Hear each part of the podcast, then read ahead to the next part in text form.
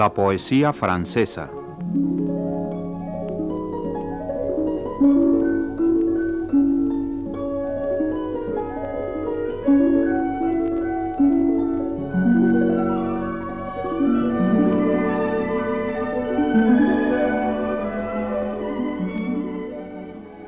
Ulalume de González de León ha planeado una serie de pláticas sobre la poesía francesa. A la lectura de los textos escogidos, que ella traduce con visión clara de las lenguas francesa y española, suma los comentarios oportunos que sitúan tanto los autores como los movimientos importantes en el campo de la poesía francesa, desde sus orígenes hasta nuestros días.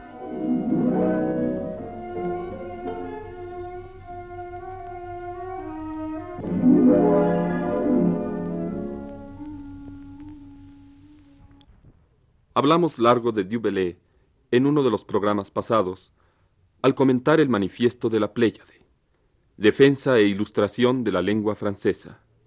Hoy nos referiremos a él como poeta. Joaquin Dubélé nació en 1552. La infancia del poeta, marcada por una temprana orfandad y una salud precaria, fue amarga. Su herencia, la del hijo menor de la familia, fue la casa materna, ese pequeño liré al que se refiere en un célebre soneto de los Regret, como al lugar amado donde vivían los antepasados. Fue educado por un hermano poco mayor que él, y en cuya compañía se entregaba a soñar con la gloria militar, a la que tuvo que renunciar por falta de salud y de protector adecuado. El tiempo de mi juventud, dice Dubélé, se perdió como la flor sin aguas que la rieguen, ni mano que la cultive. Alrededor de los 25 años conoce a Ronsard y a Baif, y entra con ellos en el colegio de Coqueré, dirigido por el humanista Dorá. Se pone a leer con verdadero fervor a los poetas griegos y latinos. En 1549 se publica la célebre Defensa e Ilustración, trabajo en prosa de Dubélé, que refleja más fielmente que su poesía las ideas de la Pléyade. Ese mismo año publica La Olive, colección de sonetos para una dama así llamada. Tiene tal éxito que en la segunda edición los 50 sonetos originales se han vuelto 150. El libro está dedicado a Margarita de Navarra, la célebre hermana de Francisco I, cuyos poemas presentamos ya en estos programas.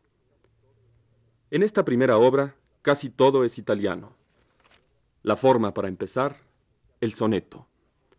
Los temas esenciales de Petrarca, de los que Dubélé hace a veces paráfrasis y a los que mezcla en ocasiones temas de Ariosto. La Laura del poeta italiano es reemplazada por la Olive del francés. Esta colección de sonetos no sería más que una curiosidad literaria, a no ser por el soneto 113, célebre en las letras francesas, con el título de La idea. El modelo de esta composición es otro soneto de Bernardino Danielo, poeta italiano. Mucho se ha hablado sobre la importancia o la insignificancia de que un poeta se apropie del tema tratado ya por otro para producir una obra de arte propia. Lo que importa es que esto último se logre. Por eso, descartando los términos de traducción e imitación, Faguet crea uno nuevo, el de la innutrición, para describir lo que sucede en tales condiciones. Dentro de unos instantes tendremos otro ejemplo de ello, con el célebre soneto a Roma de Quevedo, que tiene su antecedente en un poema de Dubélé. En el soneto 113 de la Olive, el poeta llega a una concepción bastante alta del amor platónico, esperanza de un bien que no tiene nombre en nuestra morada terrestre.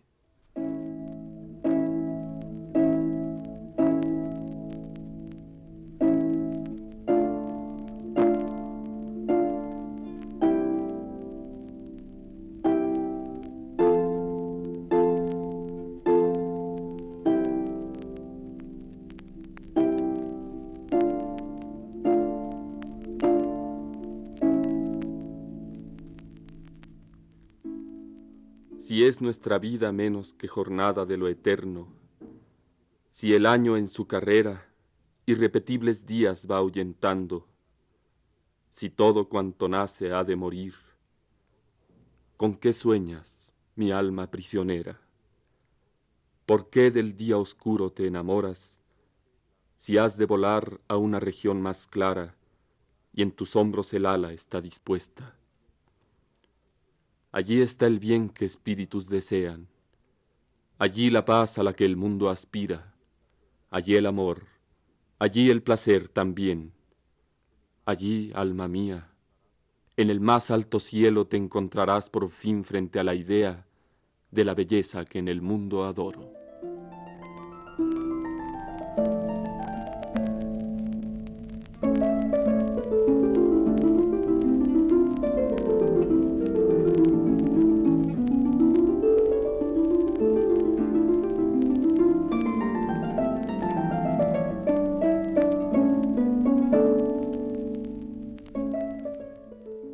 En el mismo volumen de la Olive, Dubellé publicó bajo el nombre de versos líricos varias odas a las que preferimos las de Ronsard. Cuando comienza a conocer el éxito, sufre una enfermedad terrible que arruina para siempre su salud. Sin embargo, en 1552 traduce a versos franceses el cuarto libro de la Eneida de Virgilio y agrega a la edición otras obras, de la invención del traductor, entre estas últimas se halla La queja del desesperado, demasiado larga, con exceso de metáforas pedantes y alusiones eruditas, pero en la cual se atreve, por primera vez, a cantar con voz propia, voz que se irá transformando con los años, como sucediera con la de Ronsard, para cantar con mayor sinceridad temas más sencillos y más profundos. Dubellé podrá escribir, después del viaje a Roma, que lo transforma en poeta, olvidé el arte de petrarquizar.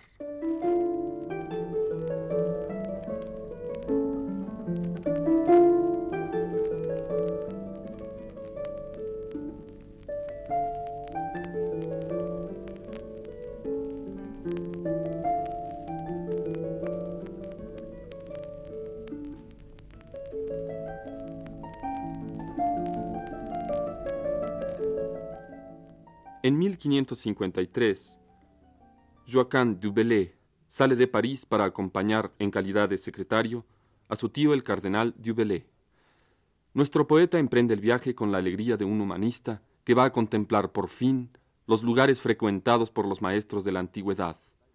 Lo anima además la esperanza de iniciar una carrera diplomática y triunfar en el gran mundo. Pero el viaje, en vez de la gloria deseada, solo le procura decepciones y Roma produce en él una melancólica impresión que traduce en poemas. No se libra de la antítesis tradicional usada por tantos poetas del esplendor pasado y la actual miseria de la ciudad. Pero nuevos elementos, sobre todo formales, lo salvan del lugar común. En primer lugar, se atreve a escribir sonetos en alejandrinos y a alternarlos con sonetos en decasílabos. Además, perfecciona la forma, alternando las rimas masculinas con las femeninas. En las antigüedades de Roma está el soneto que sirvió de modelo a Quevedo. Daremos de él los dos primeros versos, en una traducción literal del francés, y la versión de Quevedo, para que se aprecie la semejanza de los dos sonetos. Dubellé.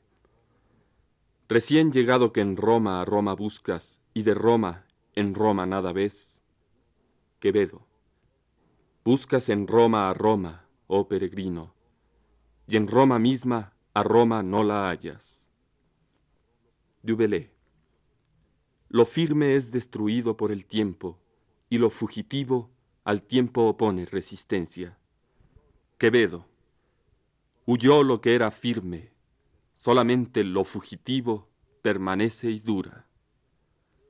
A continuación, leeremos la traducción de otro soneto de Dubellé del mismo libro. Polvosas sombras, pálidos espíritus, que gozando de diurnas claridades el recinto orgulloso levantasteis, del que vemos reliquias cenicientas.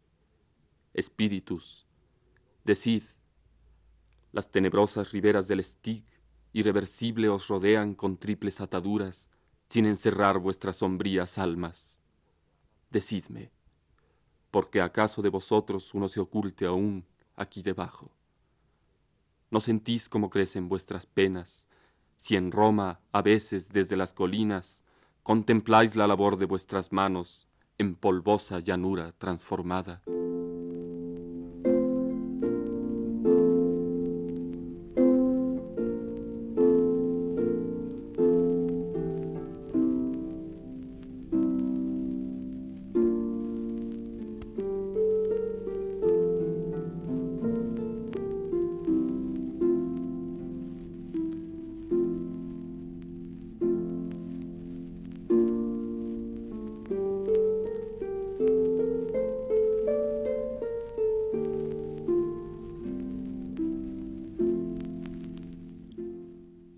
En 1555, Du comienza a escribir su mejor obra, Los Regrés, algo así como nostalgias, ya que Regrés, como spleen o saudades, es difícil de traducir.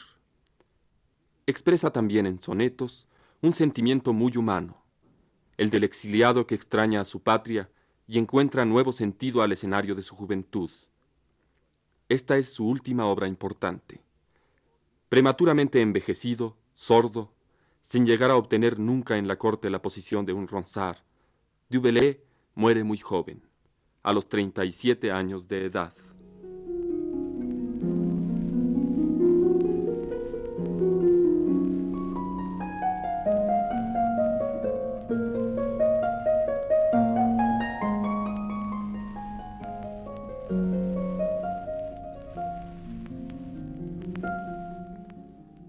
Ya no deseo hurgar en la naturaleza, ni deseo buscar el alma universal. Ya no quiero sondear los abismos abiertos, ni señalar del cielo la bella arquitectura.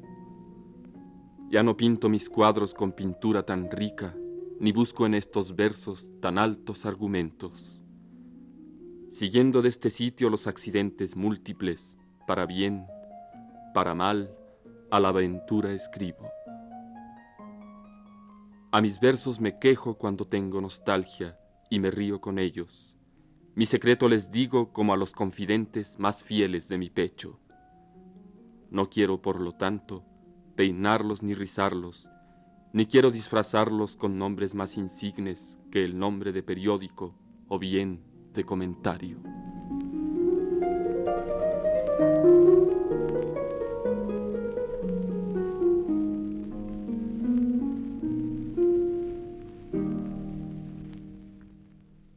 Feliz quien, como Ulises, hizo un hermoso viaje, o aquel que conquistara el vellocino de oro y regresara, lleno de razón y experiencia, a vivir con los suyos el resto de sus años.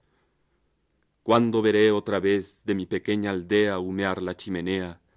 ¿Y en qué tiempos veré otra vez el cercado de aquella pobre casa para mí una provincia, y mucho más aún? Prefiero la morada que levantó mi abuelo, a la fachada audaz del palacio romano. Prefiero al duro mármol la ligera pizarra, el loira en tierra gala, al Tíber en latina, mi pequeño liré al monte palatino y a la brisa del mar la dulzura angevina.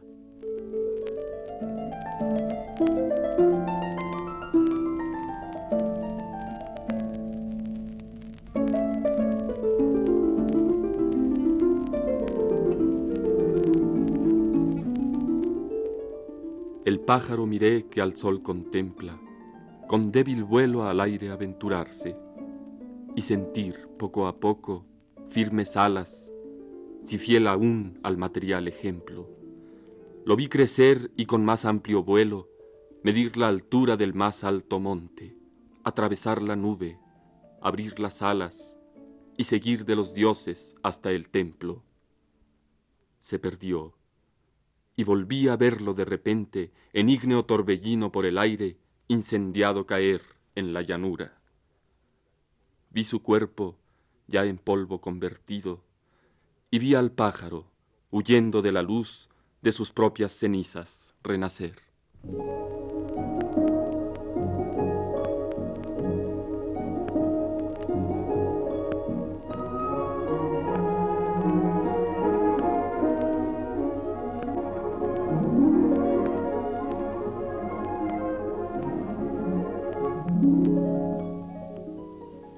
Radio Universidad Nacional de México agradece la atención prestada a esta transmisión e invita a seguir de cerca los programas La Poesía Francesa, a cargo de Ulalume González de León.